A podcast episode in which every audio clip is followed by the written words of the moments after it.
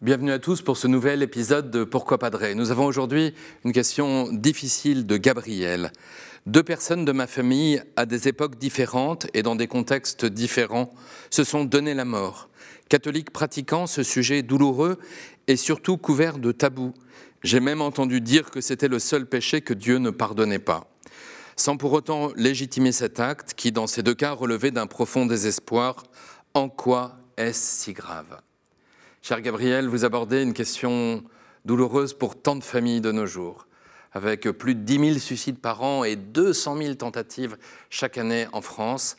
Le suicide touche tout le monde. L'Église affirme que le suicide est pourtant une offense faite à la justice. Pourquoi? Pour deux raisons. La première, c'est que nous sommes intendants de nos vies, mais nous n'en sommes pas propriétaires. C'est une vie confiée par Dieu.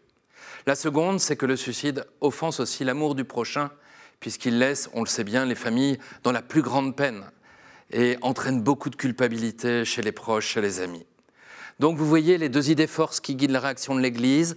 Toute vie est sacrée, mais toute vie est aussi liée à celle des autres. Dieu est le maître de nos vies et nous devons prendre soin de la vie qu'il nous donne, qu'il nous confie. C'est donc objectivement un péché grave, car cela va contre la volonté de Dieu. Cependant, aujourd'hui, une meilleure connaissance des sciences humaines, et en particulier euh, de la psychiatrie, a permis de comprendre que bien souvent, le suicide manifeste plutôt qu'il s'agit d'une rupture profonde, comme d'un ressort qui se casse.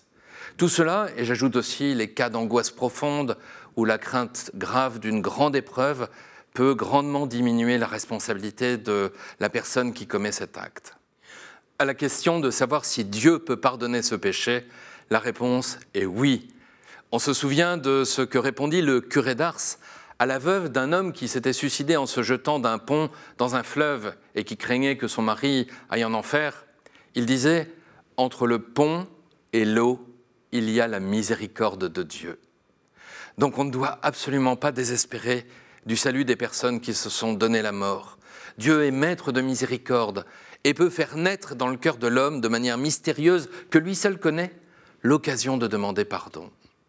Pour terminer, cher Gabriel, j'aimerais tous nous inviter à être davantage attentifs à nos frères et sœurs qui ne vont pas bien, à être présents auprès des personnes qui souffrent de solitude, d'isolement. En ces temps difficiles, c'est bien un sursaut de charité que nous sommes appelés. Que nulle personne sur cette terre ne puisse estimer que sa vie ne vaut pas le coup. Que personne ne pense que la force et la miséricorde de Dieu ne soient pas assez fortes pour nous faire passer des ténèbres à la lumière. Merci Gabriel pour cette question bien difficile. Vous pouvez poser d'autres questions en envoyant un mail à l'adresse pourquoipadré.com ou alors sur les réseaux sociaux. Vous retrouverez cette vidéo et plein d'autres sur le site ktotv.com. Je vous dis à bientôt.